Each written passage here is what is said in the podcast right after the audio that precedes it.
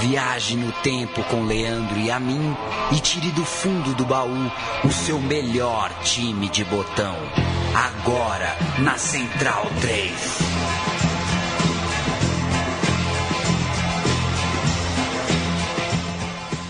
Este é o programa Meu Time de Botão. Você é muito bem-vindo e passará, se quiser, a próxima hora comigo, com o Paulo Júnior e com um time que fez história. Você sabe muito bem que a gente sempre recorta um período de tempo, fala de um time, de uma era, de um personagem específico, mas nem todos são campeões, muito menos campeões do mundo. Hoje, então, um programa mais do que nobre, falaremos de um campeão mundial com uma, um arzinho de improvável, né, Paulo Júnior?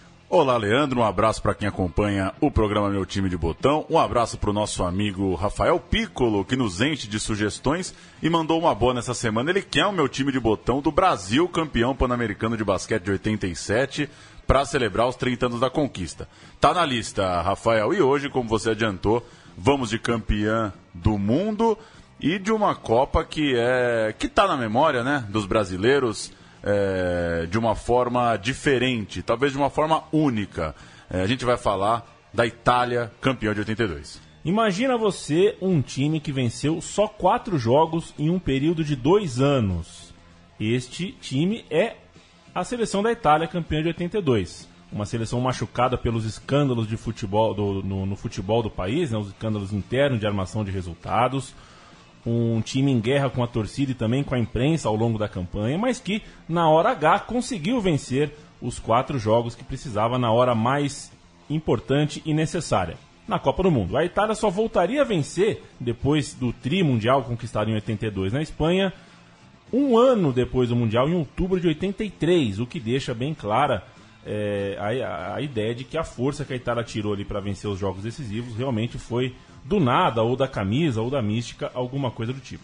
A gente vai falar muito também no programa de um contexto do futebol internacional da época, abertura do mercado, mercado fechado ali do meio dos anos 60 até o ano de 80 e o que, o que fez com que o futebol italiano se tornasse uh, o, o grande campeonato da época, trazendo estrelas no mundo todo, mas algo que era encarado num primeiro momento até como algo ruim, como uma notícia ruim é, para algumas pessoas lá na Itália, entender um pouco esse contexto do que seria um campeonato de fato internacional com craques como os brasileiros que foram jogar por lá. E tinha muita corneta para o treinador italiano na época, o Enzo Bearzot, continuou no cargo após a Copa de 78, onde a Itália, veja você, foi acusada de jogar bem jogou bem demais. A Itália é. na Copa de 78 jogava bonito, era um time leve, mas acabou sendo criticada por uma suposta falta de competitividade. Não conseguiu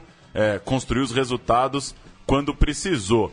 E o quarto lugar naquela Copa de 78 deixou esse sabor é, misto, né? O time jogou é. legal, ficou entre os quatro, mas para muita gente para boa parte da torcida italiana, o time tinha que ser mais duro, mais competitivo, fazer os gols, conseguir os resultados, mais do que necessariamente jogar bem. A gente tem a felicidade de contar aqui com uma visita uh, do colega jornalista, o Cláudio Arregui. Ele está aqui conosco e eu já ponho ele no papo fazendo uma pergunta. Cláudio, olá. E fala pra gente qual foi a sua primeira, a primeira vez que você saiu do Brasil. Foi para quê? Olá, Paulo. Olá, Leandro. Olá, amigos da Central 3. A primeira vez que eu saí do Brasil foi em junho de 82 para cobrir a Copa do Mundo da Espanha. Eu era repórter da sucursal do Jornal do Brasil em Minas. O Jornal do Brasil tinha essa, essa, esse costume, esse hábito de recorrer a repórteres de sucursal para reforçar a equipe, ou para integrar a equipe que ia para as Copas do Mundo. E eu tive a, a honra e a felicidade de ser o primeiro de Minas Gerais a participar de uma cobertura internacional pela, pelo JB e a cobertura essa que foi premiada com o Prêmio ESSO. E é bom registrar, né? Grande parte da nossa, da nossa audiência não, não viu a Copa de 82, como nós não vimos, né, Leandro? Sim.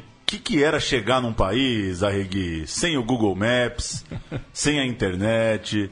É... Como, que é? Como que é um jornalista chegar na Espanha em 82 Sem e falar né? pra onde é que eu vou? Não tem Uber, não tem nada. é, é- é na lábia e é na tentativa e erro ali, né? É, é, e a Espanha era um país ainda em processo de redemocratização. Depois de quase 40 anos da ditadura do Franco, o Franco morreu em 75, o país estava se reconstruindo. Tinha havido pouco antes o Pacto de Moncloa para a reconstrução econômica do país, ainda estava em expansão. Ele era atrasado em muitas coisas. Tinha apenas dois canais de televisão, a Cadena 1 e Cadena Du, Due, Due né? Cadena, Cadena 1 e Cadena 2, né? Transmitiam programas em rede, encerrava à meia-noite com o hino da Espanha tocando. Tinha muitos resquícios ainda. Né? Era um país jovem nesse aspecto, em termos de democracia. É um país que estava crescendo, era barato, as coisas lá não eram caras. Então havia um atraso em algumas coisas. Mas na Europa funciona, por exemplo, linhas de trem funciona perfeitamente. As comunicações funcionavam muito bem na Copa do Mundo.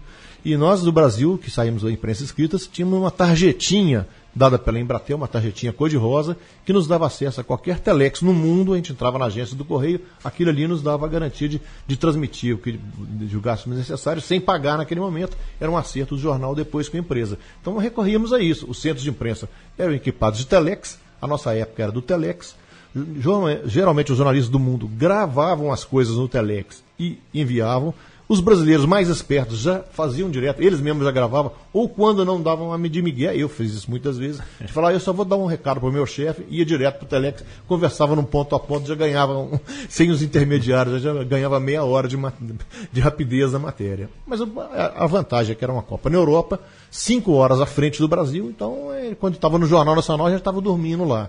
Então tínhamos um horário tranquilo para trabalhar. Isso era boa. Quando a Copa na Europa, isso é uma grande vantagem. E eu vou te poupar de explicar para os mais jovens é. como funciona o Telex, tá? Ah, o Telex. É, cada um que procure. Aí eu imagine, porque é, é uma loucura, né? É uma, máquina de, de, de, de escrever, em, em, resumo, né? grosso modo, a máquina de escrever acoplada a um telefone. Né? É uma é. linha de telex funcionou até bem até quase os anos 90. Depois que vieram os computadores, tá? hoje é impensável. Hoje no seu celular você faz uma Copa do Mundo. Pois é. Né? E você conversa com o WhatsApp, você entra direto na página do seu jornal e escreve direto. Eu fiz isso na França em 98 pelo Estadão. Entrava direto na página do jornal e escrevia a matéria direto dentro da página diagramada. Imagina isso em 82. Não era assim. Tanto que as equipes é, eram integradas também por um teletipista. Os jornais levavam, montavam uma redação e tinha um teletipista para transferir nosso saudoso Gonzalez na época lá. E há quem diga que o fax, o aparelho de fax, só não acabou para a FIFA poder continuar cobrando fax dos clubes, né? Na, na transferência de jogadores. É verdade. O único, único, única editoria que escreve fax hoje é a do esporte, é a do é, futebol. O fax e, não ferra, morre. E ferra a vida dessa Chapecoense, coitado. Pois né? é, esperando o tal do fax. É, tá muito bom aqui a Espanha, inclusive fez muito calor nesse verão da Espanha de 82, é, né? Exatamente. Mas era gente, verão, é hoje no verão. Peguei 46 em Madrid. Meu então, Deus do céu. É. Mas a gente vai ter que sair um pouquinho da Espanha, retroceder um pouco uh, na história para poder contextualizar legal. Vamos falar da Eurocopa de 80, onde a Itália foi sede, com um elenco bastante parecido com aquele que dois anos depois seria campeão mundial. É. Mas com algumas ausências importantes. Os três goleiros, por exemplo, seriam os mesmos, assim como os cinco defensores, três meio-campistas e três atacantes. 14 dos 22 ficaram no grupo do Mundial de dois anos depois.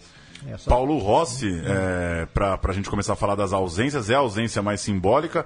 Até o Arregui pode, pode lembrar é, bastante do caso envolvendo Paulo Rossi, envolvendo outros jogadores italianos.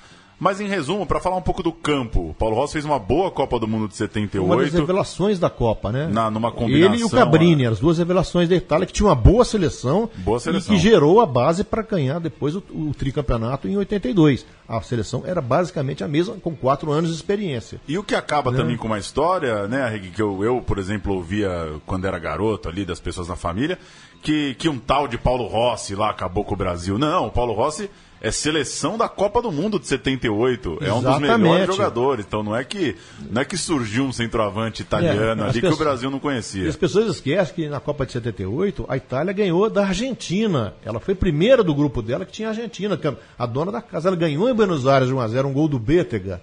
Né, ela passou em primeira, ela só foi perder a invencibilidade naquele quadrangular semifinal. Ela perdeu um jogo de virada para a Holanda com dois gols de fora da área e veio a perder a decisão do terceiro lugar para o Brasil, também de virada com dois gols de fora da área.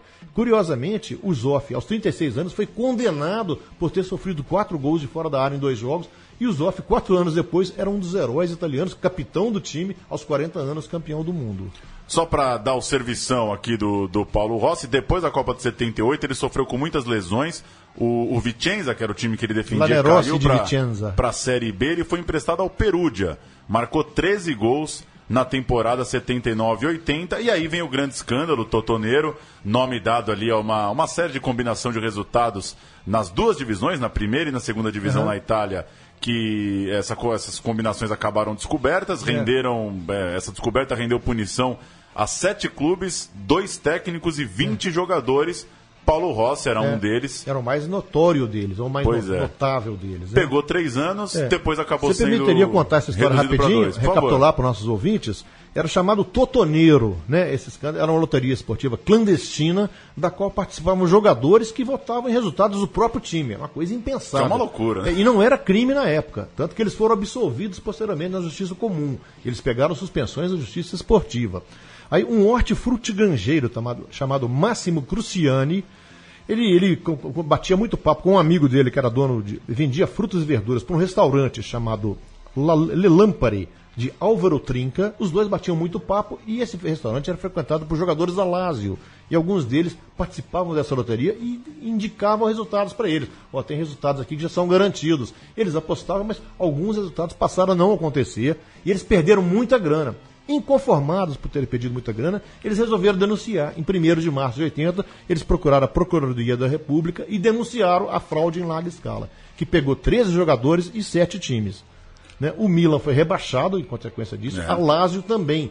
O Milan depois veio ser campeão da Série B em 81, voltou para A e foi rebaixado em campo. né? E quando subiu de novo, subiu juntamente com a Lazio.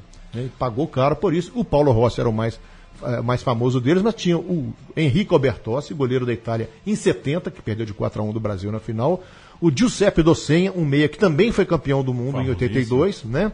E o Jordani Bruno, ata- Jordano Bruno, atacante, que depois jogou, fez, fez- fez- jogou a Copa do Mundo posteriores, mas não em 82, jogador que fez sucesso na Itália depois. Eram os quatro mais famosos desses 13.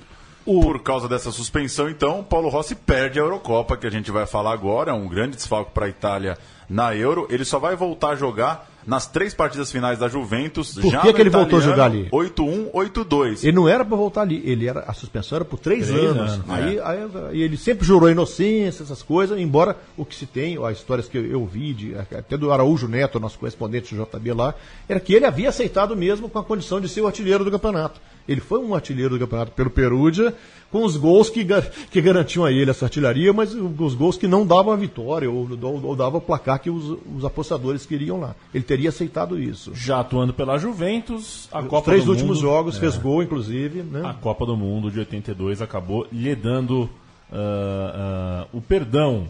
Mas vamos falar um pouquinho de Euro. Que clima devia estar na Itália para a é. Euro de 80, né? É, a Itália sediando a Euro, a Itália no grupo 2 e era um campeonato de dois times, de, de dois grupos, né? Oito Pela times. primeira dois grupos vez, oito quatro, né? times, né, numa fase final Exato. de Euro. E a Itália estreou empatando com a Espanha 0 a 0 em Milão, depois venceu a Inglaterra 1 a 0 em Turim e perdeu a vaga ao novamente empatar com a Bélgica por 0 a 0 A Bélgica em parece Roma. que foi a final nessa Eurocopa, se É, não me engano. É, né? Passava só o primeiro de cada grupo, o empate favoreceu a Bélgica. Que perdeu, acho, da Alemanha na final, se não Perdeu, me engano. perdeu É. a finalíssima para a Alemanha e a Itália, como ficou em segundo do grupo, jogou a disputa de terceiro lugar e perdeu nos pênaltis para a Tchecoslováquia, uma disputa em pênalti bem legal. Tchecoslováquia brigava pelo bicampeonato, né? Ela Exato. era, então, a campeã da Europa, né? Exato, e a disputa em pênalti foi 9 a 8 pra Todo mundo fazendo. Todo mundo fazendo os gols. E não Ah. teve nenhuma panenca. Até que a Itália erra, é, erra o Colovati, erra o nono pênalti, por isso a Itália perde. Chega às eliminatórias. Inaugurando a longa tradição de perdas em, em, em pênalti. A Itália, É, né? Perdeu pois quantas é. Copas do Mundo ela não foi eliminada ou perdeu o final nas cobranças de pênalti? Até ganhar em 2006. Até ganhar em 2006. Chegamos às eliminatórias da Copa, elas vêm logo na sequência. Itália vence Luxemburgo fora de casa por 2 a 0 em 11 de outubro de 80 e foram ao todo quatro vitórias naquele final de ano. 2 a 0 na Dinamarca em Roma, 2 a 0 na Iugoslávia em Turim, 2 a 0 na Grécia lá em Atenas. Então virou o turno, passou de 80 para 81 com o pé na Copa. Os quatro jogos do turno das eliminatórias, a Itália venceu os quatro. Mas o, o retorno não foi nada bom, seis meses depois. A Itália perdeu para a Dinamarca em Copenhague, empatou com a Iugoslávia em Belgrado e ficou no 1 a 1 com a Grécia em Turim. Ainda assim, a boa margem conquistada no primeiro turno já rendia à seleção italiana a classificação e a vitória sobre Luxemburgo na última rodada, 1 a 0 em Nápoles, foi pro forma, só serviu para cumprir tabela. Grupo vencido pela Iugoslávia com 13 pontos, a Itália passando em segundo lugar com 12. Os dois primeiros de cada grupo das eliminatórias iam à Copa, então Iugoslávia líder, Itália em segundo. E, claro, essa má fase no, no, no retorno das eliminatórias causou uma certa coceira na torcida, na imprensa italiana, todo mundo ficou um pouco com o pé atrás em relação à Copa do Mundo.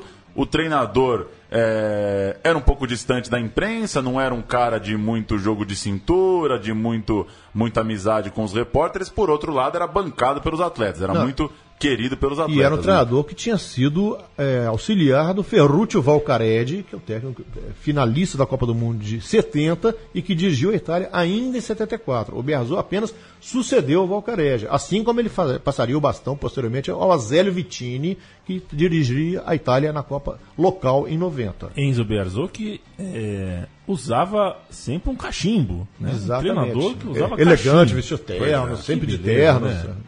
Um treinador de cachimbo. Contra o chiclete do Tele, né? Exato, contra o chiclete do Tele. Dez remanescentes, então, de 78 chegam a 82. É, 10 caras é, dos 22 vinham da experiência da Com Copa a base anterior. da Juventus. É bom que se tenha isso em mente também. A base era no Pois time, é, já é estava entrosada, né? Zoff, Tardelli, Gentili, Cireia, Cabrini e Rossi.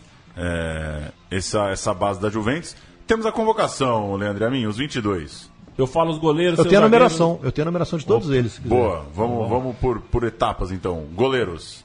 1 um Dinusoff, 12 Ivano Bordon, 22 Giovanni Galli. Eu vou dar do 2 ao 8, então. Os defensores: Baresi do Milan com a 2, Bergomi da Inter com a 3, Cabrini era o camisa 4 da Juventus, Colovati do Milan 5, Gentili também da Juventus 6, Cireia o 7, também da Juventus, e Pietro Vierchovodi da Fiorentina. Não jogou nenhum jogo, ele foi o camisa 8. Você tem os meias aí, Arregui? Eu tenho, só não tem os times de cada um. Alguns eu sei, outros não lembro. Volantes e meias. O 9 era o Antonioni, que era o craque da Fiorentina. Né? O 10 era o Docenha, que tinha sido do Bolonha, não sei se estava no Bolonha. Tava na na- época. no Torino. No Torino já, porque ele tinha sido suspenso como jogador do Bolonha no escândalo do Totonero. O 11 era o Marini, Da Inter, o, do, o 13, Oriali, também da Inter. o 14, o Tardelli da Juventus. Né? No ataque, Franco Caruso da Udinese. Causio. Causio. Causio, perfeito. Bruno Conte da Roma, o Massaro da Fiorentina, o Alessandro Altobelli da Internazionale, Francesco Graziani da Fiorentina, Paulo Rossi da Juve e Granco Selvaggi do Cagliari. E a numeração seguindo as posições e a ordem alfabética. Dentro das né? posições, né? Dentro das posições. E alguns é- jogadores desses, vocês vão reparar, é, participaram da Copa do Mundo de 94, que teria Pois Itália é. finalista, perdendo o título para o Brasil nos pênaltis. Né? Baresi, Massaro, né? o Bergamo, eu não lembro se estava em 94, mas era desse grupo. E você tem uma historinha do, do Paulo Rossi aí, Leandro Amin? O Paulo Rossi causou polêmica dentro do país. O povo queria o Roberto Pruso, que foi artilheiro do Calcio naquele, naquela temporada 81-82. Ele era o atacante da Roma e a torcida estava desconfiada. Afinal de contas, o Rossi não atuava já há dois anos. E, o Pruso, sendo artilheiro, despertava ah, mais confiança popular. Oriali, convocado, falou à imprensa, pô, um dos jogadores que estavam convocados falou à imprensa que as chances com o Paulo Rossi eram reduzidas em relação a Pruso. A seleção italiana estava em um jejum de títulos de 44 anos e, portanto, a Itália, se é, qualquer meio motivo já era muita pressão e na hora da convocação foi isso que aconteceu, todo mundo torcendo o nariz para o Rossi. É, vale lembrar Brasil, Argentina e Alemanha com, despontando como favoritos. A Inglaterra tinha Keegan, é, era, era também uma Mas seleção. Kigas viajou contundido, né? Só participou de poucos minutos na Copa do Mundo, sua única participação em Copa do Mundo, né? E a França de Platini, respeitada também. E realmente foi uma seleção que pintou. Eu acompanhei três jogos da França em loco, um time espetacular também, que quatro anos depois levaria a base para novamente semifinalista e seria terceira colocada. Porque tem isso, né, Rigui? Você estava na Copa, mas você não estava com o Brasil na não, Copa. não, o JB ele distribuía os repórteres por sedes. A minha sede era Valência, onde ficava a Espanha. Por que Valência? A Espanha sempre escolheu Valência nessas disputas porque é tida como a torcida mais inflamada do país. Então ela jogou em 82 lá, assim como jogou na Olimpíada de Barcelona em 92 em Valência. Era a torcida também inflamada por bem e por mal. Carregou uma pressão sobre o time que não foi, né? Não foi essas coisas na Copa do Mundo, não. Vamos à Copa? 14 de junho de 82. Com algumas novidades em relação às outras. Era a primeira Copa com 24 países e era a Copa que, excetuando 2002, teve mais cidades envolvidas. Foram 14 cidades com 17 estádios. Só a Copa de 2002, que foi em dois países com 10 cidades cada um, teve tanta, tantas cidades e tantos estádios. 35 anos atrás, data redonda. Data a gente está gravando esse programa em 14 de junho de 2017. Então, 35 anos atrás, começava a Copa do Mundo para a Itália em Vigo. Itália e Polônia. Quem que vai com a Polônia? Pode passar a Itália que eu passo a Polônia. A Itália com Zoff, Gentili Marini, Colovati, Cabrini, Chirea, Antonioni e Tardelli, Conte, Rossi e Graziani, o técnico Enzo Bearzot, o homem do cachimbo. A Polônia, Minarzik, Majewski, Smuda, Janas e Jalocha, Bunkol, Matisik, Lato, Boniek, Ivan, depois Custo no segundo tempo, e Smolarek, o técnico Antony Piechiznek. Mais ou menos isso, né? Mais ou menos isso. E a abertura do grupo 1 decepcionou. Itália e Polônia chegaram com boas campanhas da Copa anterior, grandes favoritos a vencer a chave, que tinha também Camarões e Peru, mas nenhum dos times mostrou muita força nos primeiros 90 minutos de Copa do Mundo. Eles não tiraram o zero do placar. Boniek, pelo lado polonês, e Paulo Rossi, pelo italiano, perderam as melhores chances de cada uma das equipes. No menos mal que no dia seguinte, jogando em, na Corunha, Peru e Camarões também não saíram do zero, então o grupo começava parado. Esse empate não era prejuízo, ninguém, ninguém ficava para trás. É, mas num jogo que a arbitragem anulou de forma equivocada um gol de Roger Milá. É, Camarões podia ter vencido esse jogo e podia ter mudado a história do grupo, porque chegaria naquele último jogo contra a Itália em vantagem. O jogo então foi 0 a 0 é, para sorte dos peruanos que, que não perderam na estreia. E dois dias depois. O Peru aí- que era dirigido pelo Tim, né? Pelo o brasileiro Tim. Seu último trabalho internacional, assim, digamos. E dois dias depois dessa estreia, você estava então no jogo da Espanha. Estava Espanha e Honduras no, no Mestala, um a um, um jogo que Honduras fez um gol na frente com Zelaya e a Espanha empatou. Agora não sei se não lembro, Satrústeg, Lopes Ufarte, eu não lembro mais quem fez o gol, mas era um jogo que assustou. Assustou. Lopes Ufarte de pênalti. Lopes Ufarte, que era, era a ponta esquerda da Real Sociedade, que era a base da seleção, era a seleção mais básica da história da Espanha. Que era, a Real Sociedade era bicampeã espanhola. No ano seguinte seria o Atlético de Bilbao. Então era seis jogadores que estavam nessa Copa do Mundo aí pela, pela Espanha. Mas né? não Inclusive era- o Arconado, o goleiro, que era o capitão do time. Não era, a gente acabou de citar alguns favoritos aqui. A Espanha era consciente que não era não favorita. era né? favorito, era um time que esperava se fizesse uma boa fase, se chegasse a segunda, como chegou, mas não passou dali. Né? O time Correto. venceu um jogo na Copa do Mundo só. E a imprensa, sabendo disso, a imprensa espanhola. Mas cobrava do impôs. mesmo jeito. É. Cobrava em cima. O técnico era o uruguaio eh, José Pepe Santa Maria, né, o zagueiro do legendário time do Real Madrid, capitão do Real Madrid, que era o técnico da seleção eh, espanhola. Quatro dias depois, em Vigo novamente, Itália e Peru. A Itália com Zoff, Gentili, Marini, Colovati, Cabrini, Chirea, Antonioni, Tardelli, Conte, Rossi e Graziani, o mesmo. É o mesmo time, né? Mesmo estreia. time. Esse time não foi, no jogo não foi em La Corunha, não? O primeiro teria sido em Vigo, o segundo não. Ah, O vamos- segundo, em- deixa eu Porque confirmar. ela fez que dois é, jogos em? Vigo e um em Em La La Corunha. Né? É, o- É, o segundo também é em Vigo. em Vigo. Então o ter- terceiro seria em La terceiro Corunha. É, não, Pelo, pelo que eu tenho aqui, todos os jogos em Vigo da Itália. A Itália não sai de Vigo, o, ah, os outros jogos do grupo. O titular raramente saía de uma cidade. É. Os grupos sempre eram duas cidades. O titular do grupo, a cabeça de chave, nunca saía. O Brasil não saiu de Sevilha, assim como a Espanha não saiu de Valência. O Peru com Quiroga, Duarte, Dias, Salgueiro e Olaichea, Velásquez, Barbadilho, Cueto e Cubidias, Oblitas e Uribe, o técnico, já falamos aqui, o Tim, Paulo Júnior. Não que o jogo tenha sido muito melhor que da abertura, mas dessa vez pelo menos a Itália conseguiu abrir o placar. Aos 18 minutos, gol de Conte, limpou o marcador, bateu no ângulo do goleiro peruano, mas o Peru, já perto do fim do jogo, empatou com Dias. Ele bateu, o chute desviou na zaga, matou o Dinuzov e um dia depois, mais empate no grupo. Polônia 0, Camarões 0. É, e você acrescentou Que aqui, grupaço, né, né? Leandro, que As imagens mostram o Zoff sem pressa para repor a bola num final de jogo, ou seja, a Itália, é, apesar de em tese ser favorita contra o Peru, não ficou tão incomodada assim com o empate, não. O Peru terminou o jogo pressionando e no fim das contas ficou até E de bom tamanho a Itália não tomar um segundo. E o empate deixou as duas seleções, é, com o resultado do dia seguinte, deixou as du- duas seleções empatadas em primeiro lugar, pelo critério É. dos gols marcados. É. Exato, todo mundo com dois pontos. Itália e Peru E com Itália- gol. só e Itália Polônia não Peru. tinha, só que viria a terceira rodada.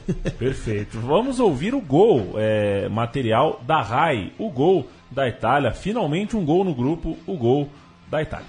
Cabrini, Antonioni, Conti, gol, bellissimo gol di Conti, è il primo gol del campionato del mondo per gli italiani, Conti.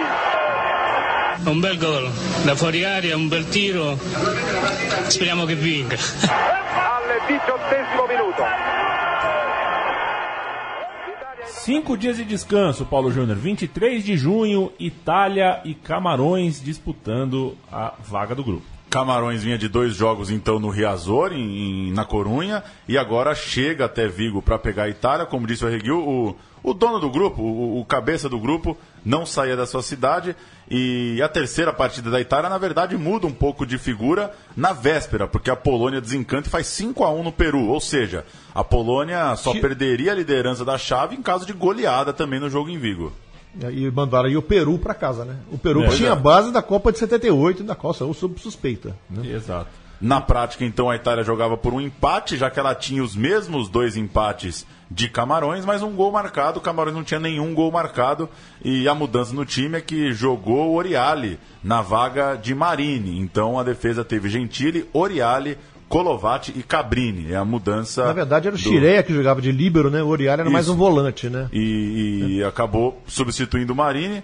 Você quer passar Camarões, Leandro? Vamos lá, o goleiro, o histórico Tomás Nocono, Carran, Ninjeia, Onana e Mibom, Condé, Abega, Mibida e Aldu, Roger Milá e Tocoto, o técnico Jean Vicente.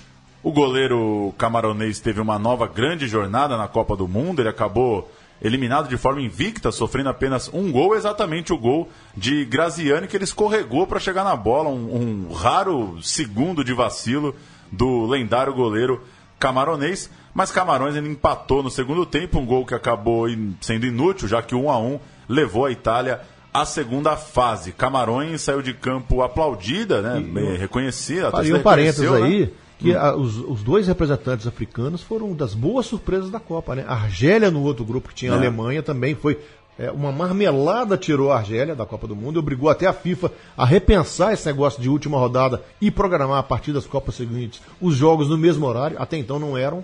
Né? Tanto que tinha ferrado o Brasil em 78, esse negócio de não ser no mesmo horário, a partir dessa confusão da Copa, a marmelada Alemanha, Áustria, prejudicando a Argélia, a FIFA, a partir de 86 passou a ser a última rodada com os jogos no mesmo horário.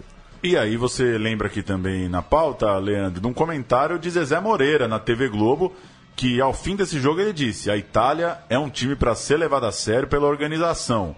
Esse time vai crescer na segunda fase, alertando já. Levou isso para o um- Tele Santana e para a Comissão Técnica do Brasil. É. Essas anotações, tudo e essa recomendação. Cuidado com a Itália, não, não a menosprezem. E ele acabou sendo, na, na crônica brasileira, foi meio que uma voz isolada ali, né? Todo, todo mundo, pô, mas você. Olha a primeira fase da Itália, como é que Mesmo você porque a Itália estava em crise, né? Os jogadores brigados com a imprensa, não falavam com a imprensa, não, a imprensa cobrava sistematicamente, então havia uma di- dissidência muito grande.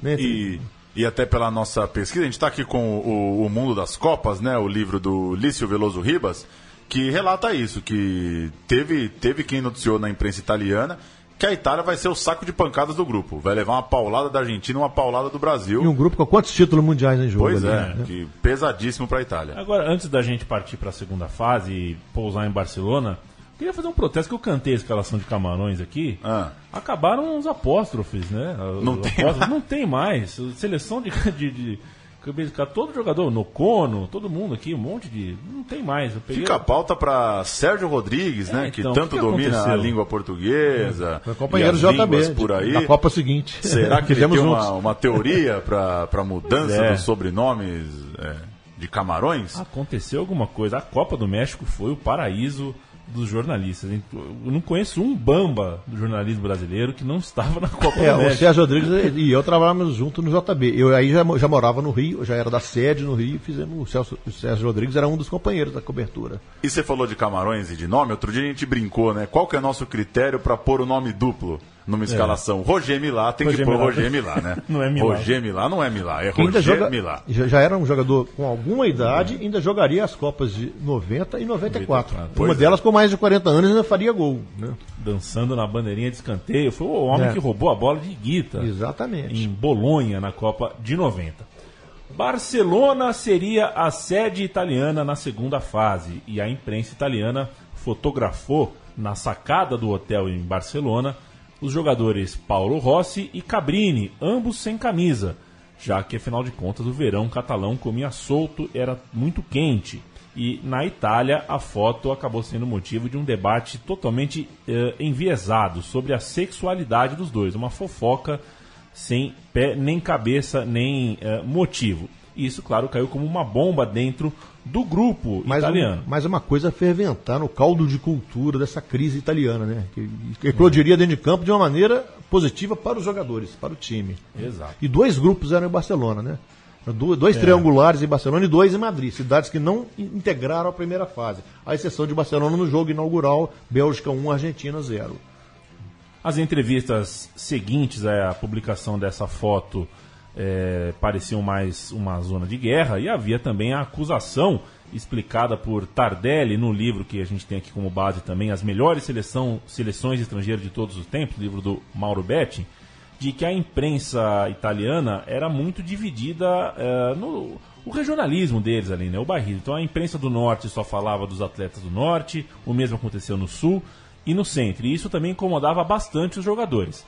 A gota d'água foi quando ah, viram críticas eh, ligando o mau desempenho na primeira fase com o fato de esposas estarem visitando seus maridos jogadores na concentração italiana. Aí a seleção adotou o silêncio estampa, que nada mais é do Silêncio estampa. que não falar com a imprensa. Não falar com a imprensa, o capitão Zoff seria o único porta-voz e ainda assim falaria muito pouco. A Itália concentrada, fechadinha, confiando ali no seu potencial e sem dar muita, muita, sem querer dar muito papo para a imprensa.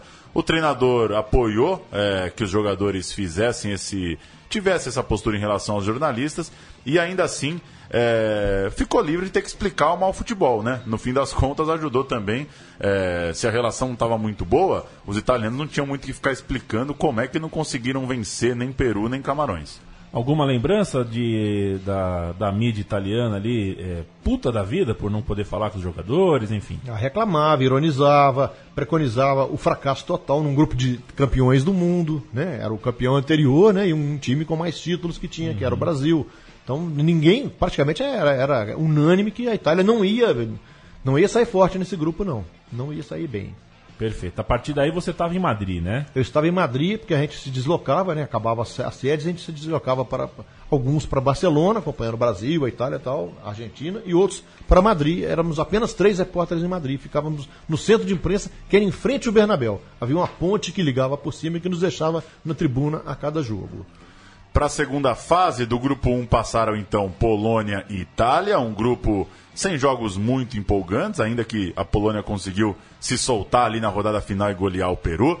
Na chave 2, a Alemanha Ocidental chegou a perder para a Argélia, mas ainda passou no primeiro lugar pelo saldo de gols No seguida tal, pela no Áustria. tal, na tal marmelada que Pois todo mundo é, fala. é. O- Nesse- O resultado, o único que classificava os dois, os dois vizinhos ali. ambos e a Argélia dançou, foi acabou prejudicada pelo horário dos jogos. No grupo 3 deu Bélgica invicta, bateu a vice-líder argentina inclusive, e no grupo 4 a Inglaterra passou com 100% de aproveitamento, a França tropeçou, mas avançou. Que a Inglaterra ganhou da França na estreia. Grupo 5, Irlanda do Norte ganhou a chave, seguida pela Espanha, eh, que acabou passando pelos gols marcados, né? Também Times esses que se critério- encontrariam na mesma chave em 86, que foi também a chave do Brasil. E no grupo 6, por fim, o Brasil venceu as três partidas, passou e passou bem, e a União Soviética superou a Escócia no saldo de gols para passar eh, a segunda fase. Então, Brasil e União Soviética avançando pelo grupo 6, e a gente começa então os triangulares de quartas de final, Leandro. Passam seis dias de Itália e Camarões e a gente tem é, em Sarriá, que fica. A gente fala muito de Sarriá, mas nem todo mundo liga Sarriá a Barcelona, né? Sarriá É. fica ah, em Barcelona, na Catalunha, era o estádio do Espanhol, o segundo maior time da. Que foi demolido, né? É. Foi demolido, um estádio que foi demolido para alegrias de alguns que ficaram neuróticos Exatamente. após essa Copa do Mundo. A Itália enfrentaria a Argentina e o Brasil assistiria de camarote o confronto. E, e- e torceria para a Itália, né? Nós, os Exato. jornalistas brasileiros lá, indecentemente torcíamos para a Itália. Não queríamos ver uma Argentina pela frente no jogo seguinte. A Itália com o mesmo time que, que vinha jogando, né? O, o- time já a base é, da primeira fase. A Argentina, Filol, Olguin, Galvão, Passarelli, Tarantini, Ardiles, Galego e Maradona. Bertoni, Ramon Dias e Kempis entraram no segundo tempo. Valência e Calderon, o técnico era o Menotti. Você observa que só um jogador aí, Ramon Dias, não foi campeão em 78. Pois então, é. a Argentina era a seleção campeã de 78. E um jogaço, né? Não, pra- Maradona também não foi. Maradona também não. Um jogaço para abrir o grupo, um jogo muito pegado, uma estatística que chama atenção: 39 faltas e 5 cartões amarelos, um número alto para o futebol da época. Mas a 39 Itália entrou na faltas. Copa aí, né? E a Itália, É. pois é, foi pra guerra, foi pro pau, é, marcado muito, né, pela. uma- uma- um triangular que ficou muito marcado pela forte marcação do Gentili, principalmente, né? Que colou no Passou a se Maradona. notabilizar como um marcador, né? um caçador de, do talento alheio aí, né? Pois é, e apesar do registro aqui, né, Leandro? Apesar da, do mito, né, de ser um jogador violento, a primeira falta dele foi aos 28 minutos. Ele foi fazer uma falta só com 28 minutos, ele passou aquela primeira meia hora de jogo controlando o Maradona sem precisar necessariamente bater. E a Itália abriu o placar no chute cruzado de Tardelli.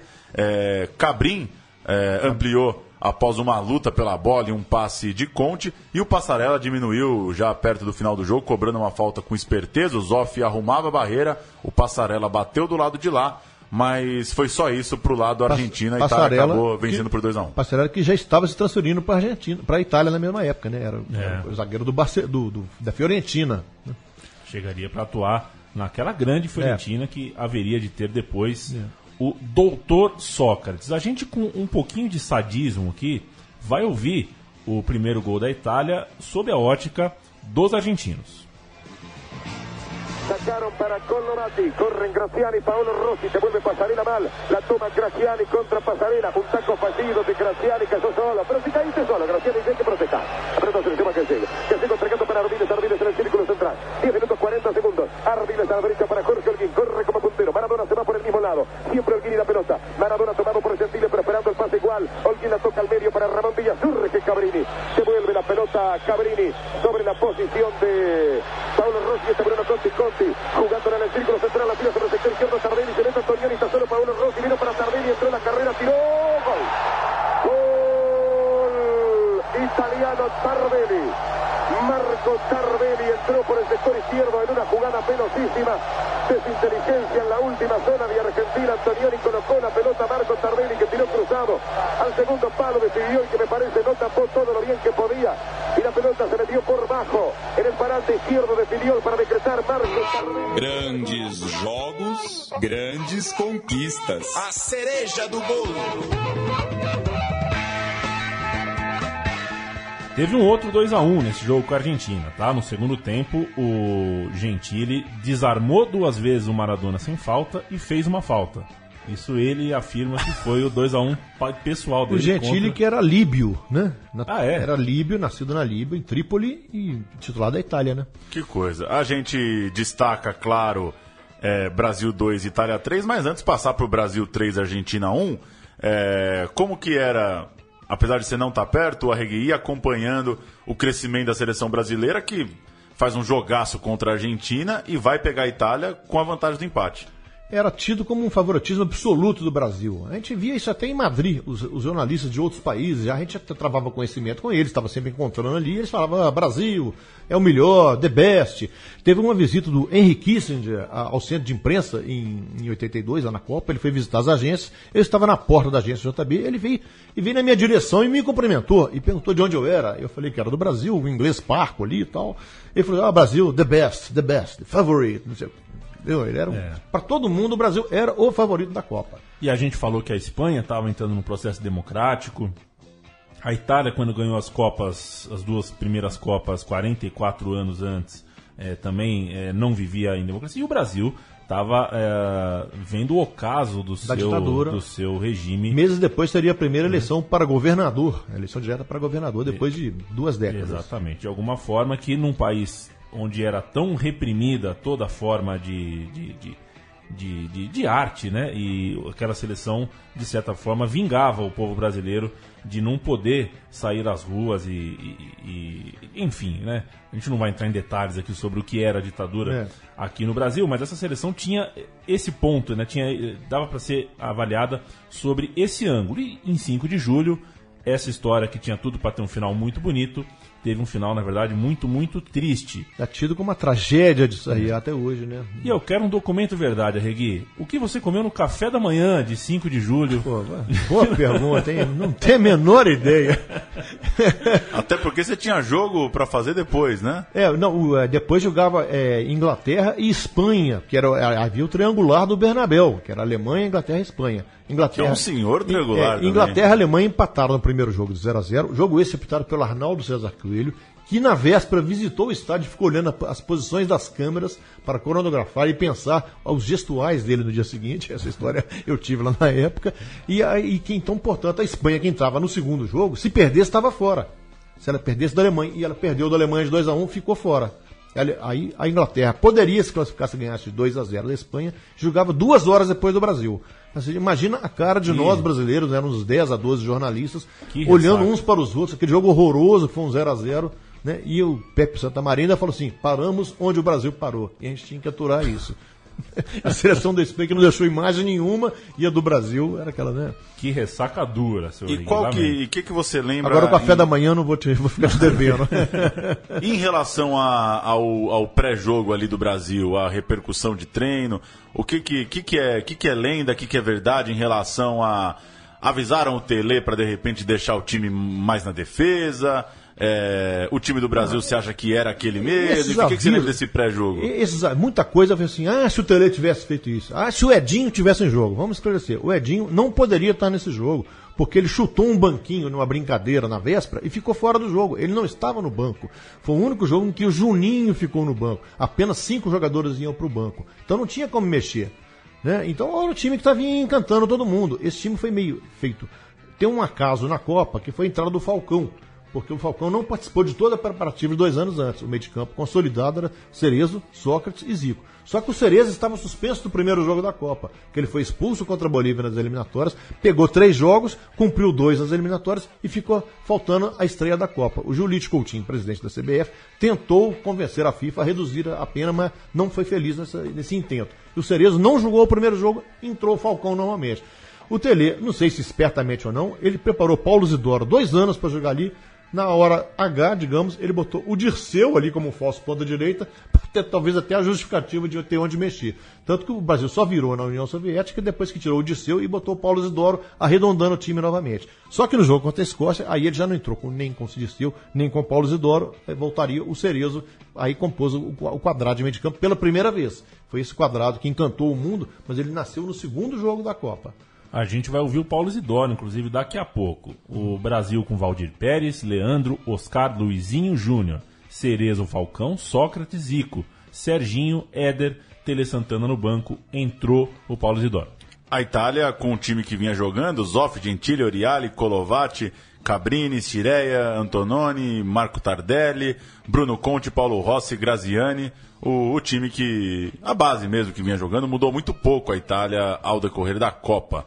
E aí vem o jogo, é, que até é até repetitivo de escrever, né? Mas enfim, Rossi faz 1 a 0 de cabeça, Sócrates empata, Paulo Rossi faz o segundo, aproveitando Todos o, em falhas o- individuais. né? Pois é, no segundo o vacilo do Cerezo, Você né? foi dar- foi virar um passe sem olhar e deu entre o Luizinho e o Falcão, o Rossi esperto se meteu entre os dois e Eu vou. só porque, em nome do áudio aqui, eu ia colocar, depois nós vamos colocar agora. Manda bala. A gente, você cantou três gols aí, né? O 2x1, por enquanto, dois de Rossi e um de Sócrates. Exato. A gente está então no intervalo da partida. A Itália vence por 2 a 1 dois gols de Rossi e um de Sócrates.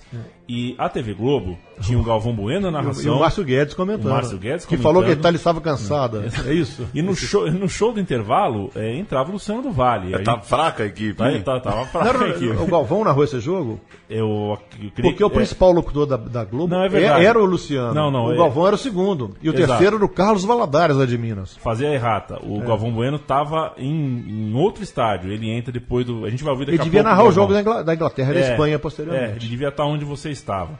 É, que, que era no, em, Ma- no Madrid. Santiago Bernabéu, certo? Santiago Bernabéu. Então, a gente vai ouvir o narrador Luciano do Vale no intervalo, é, dando a palavra para Paulo Isidoro. Bem, retornamos aqui ao estádio Sarriá nesse intervalo. 2 a 1 para a seleção da Itália, mas tem muito futebol.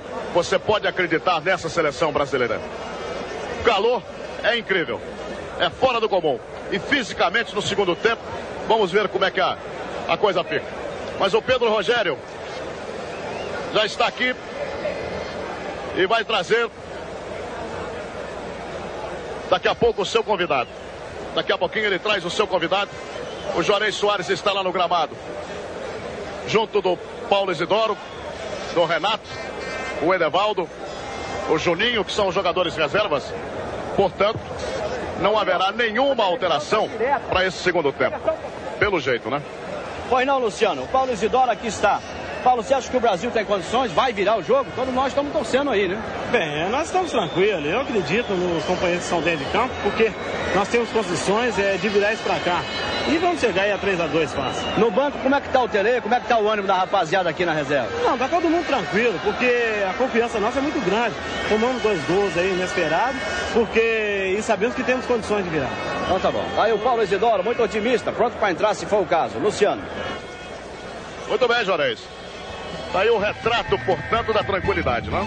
o retrato da Tá tranquilidade. tranquilo até demais o Paulo Isidoro, E hein? o time é, tinha autoconfiança É realmente. meio tempo de Copa do Mundo É. pra fazer um gol na Itália. Mas não era time, pouca coisa. o time não. já tinha eh, virado o primeiro tempo perdendo da União Soviética, ele quase virou o primeiro tempo perdendo da Escócia, então ele já tinha essa experiência e era um time muito confiante de que o gol ia sair. É. Ele jogava com essa auto- autoconfiança. E saiu, né? É, saiu. O gol mas- saiu. Falcão empata o jogo e aí sai o, o triplete de Paulo Rossi Não, mas já o que, que ao- aconteceu depois desse 2 a 2 Pois é. O Tele se aproximou pro Júnior, o Júnior já contou isso várias vezes, falou assim, não precisa ir com tanta sede, vamos com calma. Não precisa avançar você e Leandro ao mesmo tempo. Teve uma bola que o Éder desarmou no meio de campo, partiu ele e o Sócrates contra um italiano, os dois no contra-ataque, o Éder em vez de rolar pro Sócrates, que entraria livre na cara dos ovos, tentou driblar o italiano e perdeu. O Brasil poderia ter feito 3 a 2 ali.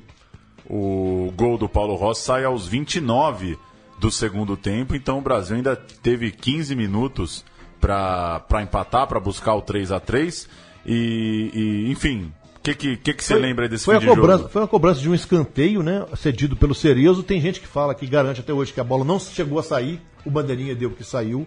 E na sobra, todo time brasileiro na área, al- alguém tira de cabeça, o Oscar parece, tira de cabeça, a bola sobra pro Tardelli na meia-lua, ele chuta mal, ele, ele- ele finaliza mal, e a bola encontra o Rossi da pequena área, porque o Júnior não saiu junto com os outros, fazendo a linha de impedimento, levanta o braço, inclusive. Embaixo da trave, né? É. E, o, e o Brasil ainda teve chance depois disso. Teve uma chance com o Paulo Isidoro, que ele chutou por cima, e teve a célebre cabeçada do Oscar, né? Aos 42, que o Dino Zoff prensou a bola em cima da linha. Foram 27 finalizações brasileiras ao todo contra 9 italianos, portanto, o triplo de finalizações, mas Foi um jogo de gigantes. Foi, isso um não jogo foi de suficiente. gigantes. Não, foi um jogo de gigantes. A Itália era um grande time, a gente tem que admitir isso. O Brasil era um time que nos encantava a todos, tanto que quase todos foram jogar na Itália, mas a Itália também era. Agora, curiosamente, no dia seguinte ao jogo, a Gazeta dello Sport, aquele jornal cor-de-rosa, estampou Perdonate Brasília. Perdoa-nos Brasil. Né, por isso. E você acha que o, que o elenco brasileiro reconheceu de imediato a força da Itália ou também teve uma. Ou primeiro, primeiro ficou uma onda de é, como perdemos, uma tragédia, É. um desastre? um misto das duas coisas, né? Eu soube, assim, de relatos posteriores, né? De, de leituras tal, que houve muita, muito choro na concentração do Brasil. Muitos jogadores choraram, o próprio Tele se trancou no quarto, aquelas coisas todas, né? No Brasil houve, houve casos de relatos de suicídio aqui no Brasil, né? Então, uma coisa hor- horrível. Mas depois, com o passar do tempo, foram compreendendo que a Itália também tinha uma grande seleção. seleção. Eram jogadores de ponta, a Juventus era um time de ponta na Europa, né? jogadores dos melhores do mundo. Então foi um jogo que alguém tinha que ganhar. E, infelizmente para nós brasileiros, nós lamentamos até hoje isso, porque isso nos atrasou muitos anos nesse processo, por causa disso. E por causa da eliminação do Brasil, diz a história que o diretor de cinema Rafael Rossi, brasileiro, é, ítalo-brasileiro, né, aqui em São Paulo, antecipou a estreia do filme Coisas Eróticas, o primeiro filme com sexo explícito da história do Brasil. O filme estreia. Ah, o país está triste, vamos antecipar. O filme estreia aqui em São Paulo, no Cine Windsor. E como naquele tempo as catracas e bilheterias não eram como hoje, oficialmente o filme fez 4,5 milhões de bilheteria. Mas há quem diga que foram mais de 10 milhões. O cara saía, dava o bilhete pro amigo, o amigo entrava, aquela coisa de cinema de rua no centro de São Paulo. A alegria que sobrou, né? Antecipou o filme pro povo se divertir. Uma historinha rápida antes da gente partir pro áudio é que o Gentili, que já tinha marcado o Maradona, tinha recebido a promessa do Berzot que dessa vez seria, ficaria na lateral do campo, não precisaria perseguir ninguém. Na boca do vestiário, faltando 10 minutos para começar o jogo, o Berzot falou: mudei de ideia, você vai marcar o Zico. E ele acabou tendo que ir marcar o Zico. E rasgou a camisa do Zico. Rasgou o, o Zico. Um lance de pênalti, inclusive. É, o Zico afirma que o, a marcação dele era muito mais sem a bola, puxar a camisa, pisão no pé, né? Aquela Tanto coisa. O Zico dribla o Gentili na origem do primeiro gol. Ele dá um drible de, É. de, de calcanhar no, no Gentili e lança o Sócrates para fazer o primeiro gol. Né? E o Gentili. E o Zico invadiu a área pouco depois, quando estava 1x0 ainda, e foi desarmado pelo Serginho. Ele foi finalizar, o Serginho entrou na frente. É verdade. Não sei se você lembra disso. O, e o Gentili falou anos depois que foi mais difícil marcar o Zico do que o Maradona. Vamos ouvir o material da RAI, gol da Itália, o gol derradeiro, o gol do 3 a 2 e depois entra o Galvão Bueno, talvez na transmissão seguinte, já tentando consolar o povo brasileiro.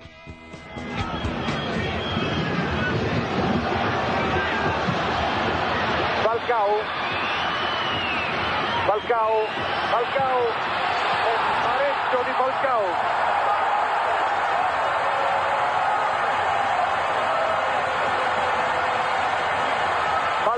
Pareggia al ventitresimo.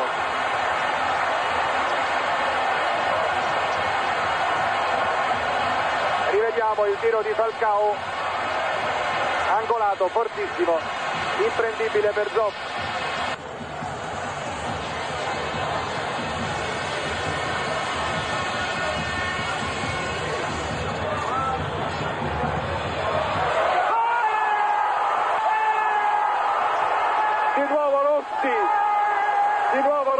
Su calcio d'angolo.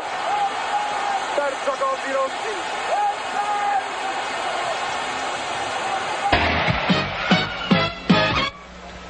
Bem, amigos da Rede Globo, terminou o sonho do tetracampeonato.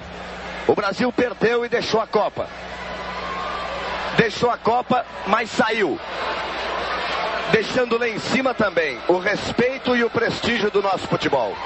Ainda permanece inalterada a opinião de cada um dos críticos internacionais de que o Brasil possui o melhor futebol da Copa do Mundo de 1982. Num dia muito infeliz, foi derrotado pela Itália por 3 a 2. Deixou a Copa, mas o Mundial da Espanha continua. Três equipes estão classificadas para as semifinais: Polônia, Itália e França. E aqui no estádio Santiago Bernabéu, daqui a pouco nós teremos a quarta equipe classificada para as semifinais.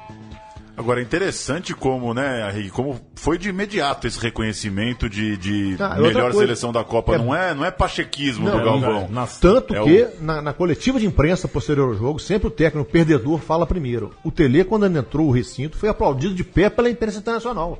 Né, 200 jornalistas do mundo inteiro levantaram e aplaudiram o Tele. Isso, reconhecimento melhor do que esse não há. Agora, o que, que que, enfim, esses anos todos, você já deve ter entrado em muito debate sobre É. 82 ou 94, É. sobre fim do futebol arte, todos esses, esses assuntos aí do futebol brasileiro. É, o que, que você acha que se deve, assim, em tão pouco tempo, esse time ter conquistado tanta simpatia? Como você falou, o time foi sendo montado ali meio durante a Copa o e o time- tal do meio-campo É, o- joga junto três jogos. É, o quarteto na- é, nasceu no, no jogo contra a Escócia. né? É. Foram quatro jogos, não é isso? Sim. Os dois primeiros, Argentina e Itália. Quatro jogos, esse quarteto mágico jogou, mas deixava furos, como a falta de uma ausência de alguém pela direita, o Zico se desdobrava para ir por ali, faltavam algumas coisas assim. Agora, esse time deixou uma imagem que fica no nosso imaginário popular, e tanto que prejudicou o desenvolvimento do futebol brasileiro nos anos seguintes, porque até o Tele se rendeu a isso. Em 86, lá na- na- na- no México, ele já levou uma seleção muito mais pragmática do que de quatro anos antes. Embora tenha, no início dos preparativos, convocado aquela base, ele foi abrindo mão de um por um, cortou o Éder, tirou um outro aqui, ba- barrou alguns jogadores daquela Copa. Levou Iscar, Elzo. Levou Elzo, que era o, o destaque do Atlético Mineiro, indicado pelo cunhado dele, que era casado com a irmã dele, que era um cronista esportivo, até, até de prestígio lá em Minas Gerais, que era o. o- agora até me, fugiu o nome aqui, né? E indicou o Tele isso, levou o alemão, né, que jogou, e esses jogaram de última hora, né? O Falcão era para ser um titular, não, não foi bem, já não estava em boa fase, estava jogando no São Paulo. Não só o Júnior foi parar no meio de campo. O Tele não tinha intencionado jo- jogar o Júnior no meio de campo no começo da Copa, que recorreu ao branco com 21 anos na lateral esquerda, um time que meio que nasceu por acaso pra- com pragmatismo, que era um time oposto ao de 82. Embora jogasse bem, mas era um time muito mais marcador, tanto que levou apenas um gol na Copa seguinte. E pra, pra gente ir pra Itália, queria só uma última pergunta sobre Brasil.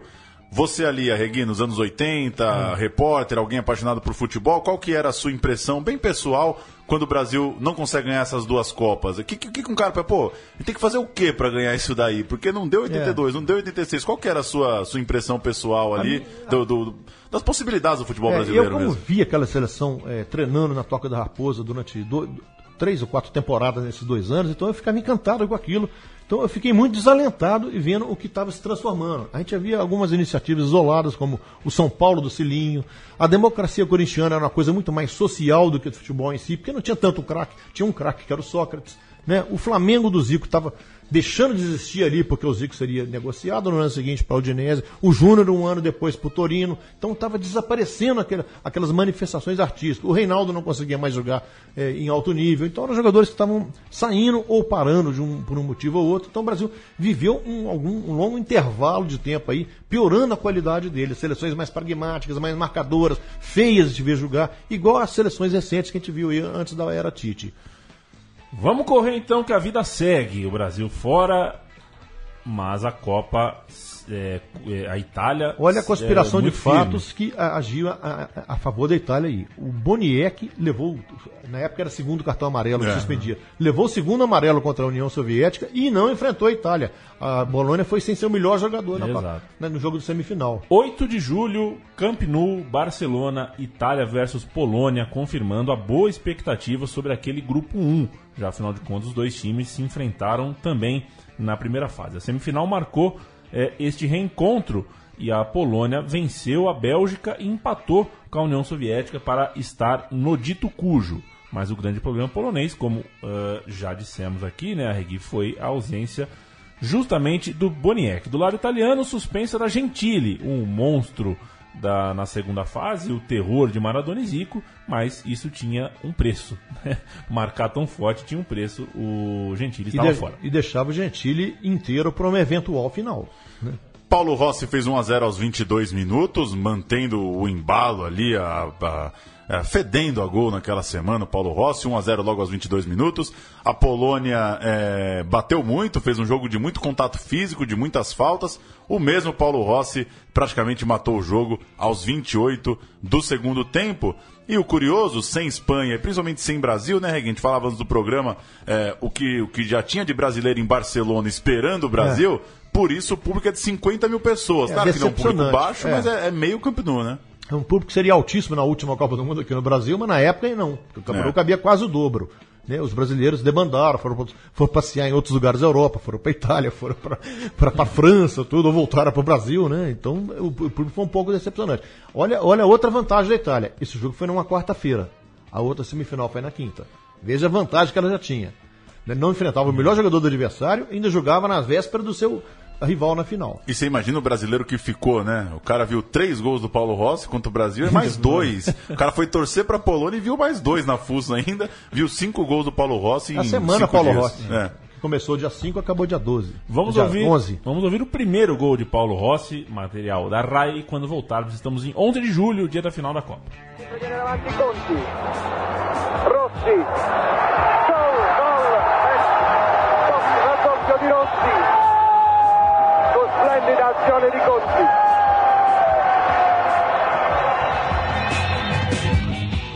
Arnaldo César Coelho está escalado pela comissão de arbitragem, é o árbitro da final da Copa do Mundo que será disputada Eu em queria Madrid. contar uma, uma historinha rapidamente é, da véspera. Foi o primeiro jogo decidido por pênalti numa Copa do Mundo, né? A semifinal entre Alemanha e França foi um jogo de matar. Que E teve- jogaço. Teve, prorrogação de 30 minutos. A França chegou a fazer 3 a 1 na prorrogação.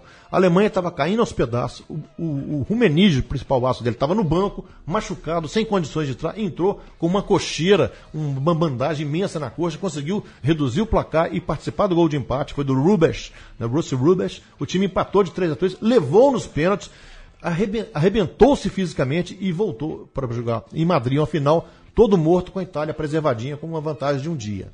Aí chegamos à sexta, que você estava dizendo. 11 de julho, Itália versus Alemanha. As coisas em Madrid não começaram fáceis para a Azurra.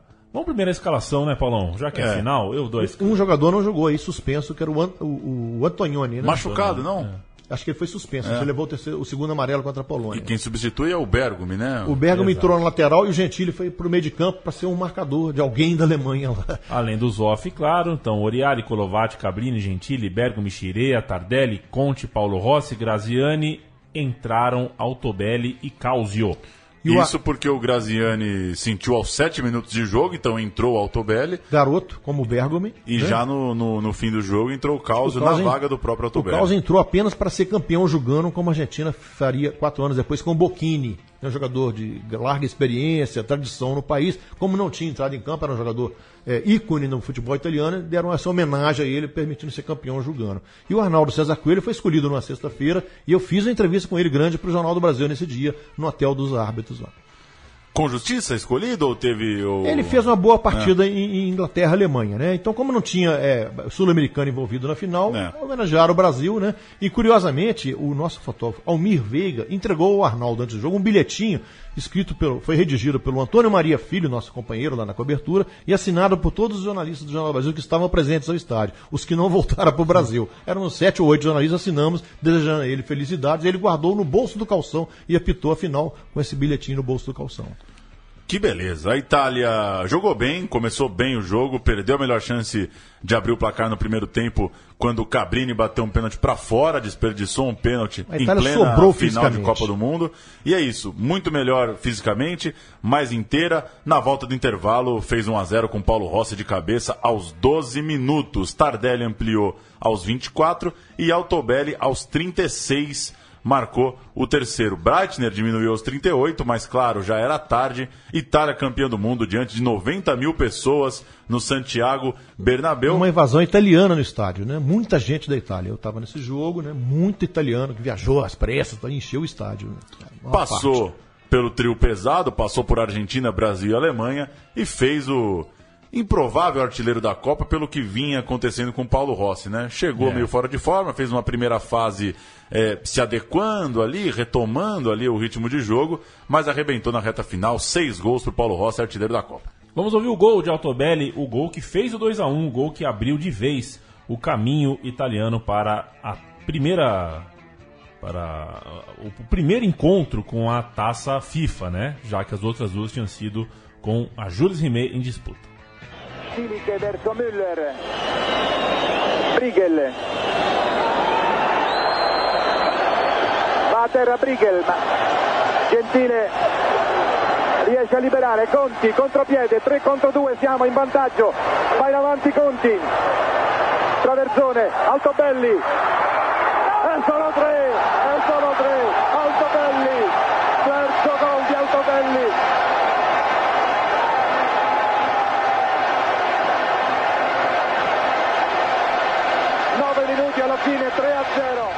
0. Nove minutos do fim, esse é o gol Pra você do. ver. Não é o gol do Tardelli, é, o gol ter- do Altobelli. o Você viu que os gols foram todos no segundo tempo, né? Onde a Itália matou É. seu jogo contra a Polônia, confirmou, e matou o jogo contra a Alemanha, principalmente pelo aspecto físico. Ficou a Alemanha um gostinho pro Bright, né? Que se tornou ali o terceiro jogador a fazer gol em duas finais de Copa do Mundo. O Vavá e o Pelé tinham feito em, em, em finais anteriores. E o Zidane entregaria esse, esse clube posteriormente.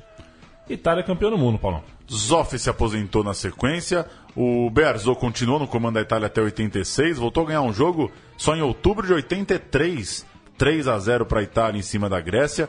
A Itália foi novamente eliminada de forma prematura na Euro de 84 e na Copa de 86. Só quatro campeões do mundo chegaram como titulares, então teve que passar também por uma renovação, por mudanças do time italiano, que, como relatado, então, não fez um ciclo tão brilhante e já chegou na Copa de 86 muito mudada.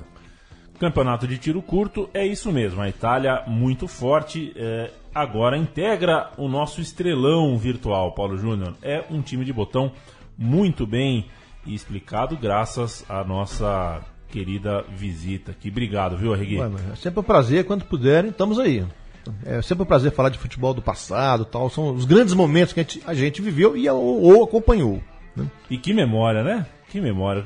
Você deu para trazer algum, algum souvenir? Ah, eu tenho algumas coisa? coisas. Tem, tem uns ingressos de todos os jogos que eu cobri em Copas do Mundo. Eu tenho guardado em casa. Tem alguma foto de um jornal português em que eu estava atrás do Banco da Itália na final, porque não cabia todos os jornalistas na tribuna. Então, os jornalistas que não eram do país, dos dois finalistas ou da Espanha, ficaram num setor que eles nos instalaram atrás do Banco da Itália. Então, eu estou bem atrás do Beazô, assim, das comemorações da Itália. E assim, Arregui, você vê muito futebol atualmente, sempre viu.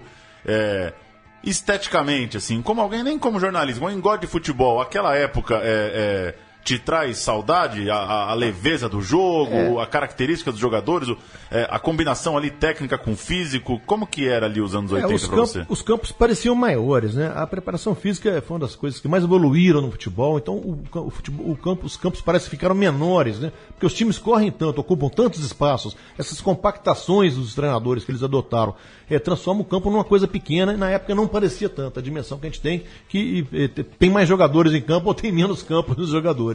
Então é, era mais bonito. Agora, é, a beleza hoje está em, outra, em outra, outro setor, outro compartimento, é a movimentação, como o Barcelona faz, né, ou fez nos grandes momentos aí do Guardiola. Então a beleza mudou um pouco de configuração. A gente tem, também tem que tentar se adaptar e não ficar apenas no saudosismo. O saudosismo é bom, que a gente lembra das coisas que a gente viveu, mas tem que entender que o futebol evoluiu como todas as coisas no mundo. Hoje em dia o Caboclo corre 12 quilômetros pro campo. Não, não, o não Gentili correndo tudo aquilo devia é. correr 3 ou 4. Exatamente. Hoje a preparação física é absurda. O jogador está é. todo cheio de equipado, pra, inclusive no uniforme, é, né? GPS, sensores, GPS, tem tudo. Tem, Eu só antena. mais 30 metros de campo. Aumenta 15 metros para cada lado e deixa os caras se matarem lá. O Teleu, na época, sugeriu que se tirasse um jogador, né? Ficasse é, 10, mas acho que desconfiguraria demais. E daí né? iam tirar um atacante para cada lado e ia dar na mesma. Tirar um atacante. A retranca ia aumentar.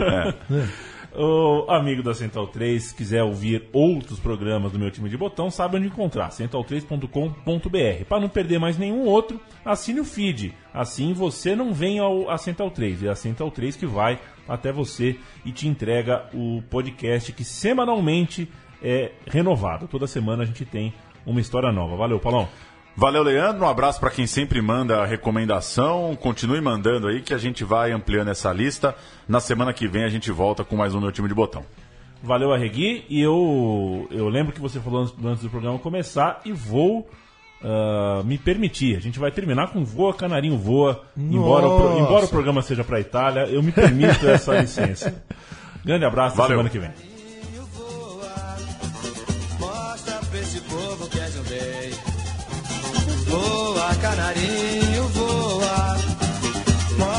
Na Espanha o que eu já sei. Mas voa. Voa, canarinho, voa. Que eu sei. Voa, canarinho, voa. Mostra na Espanha o que eu já sei. Verde, amarelo, azul e branco.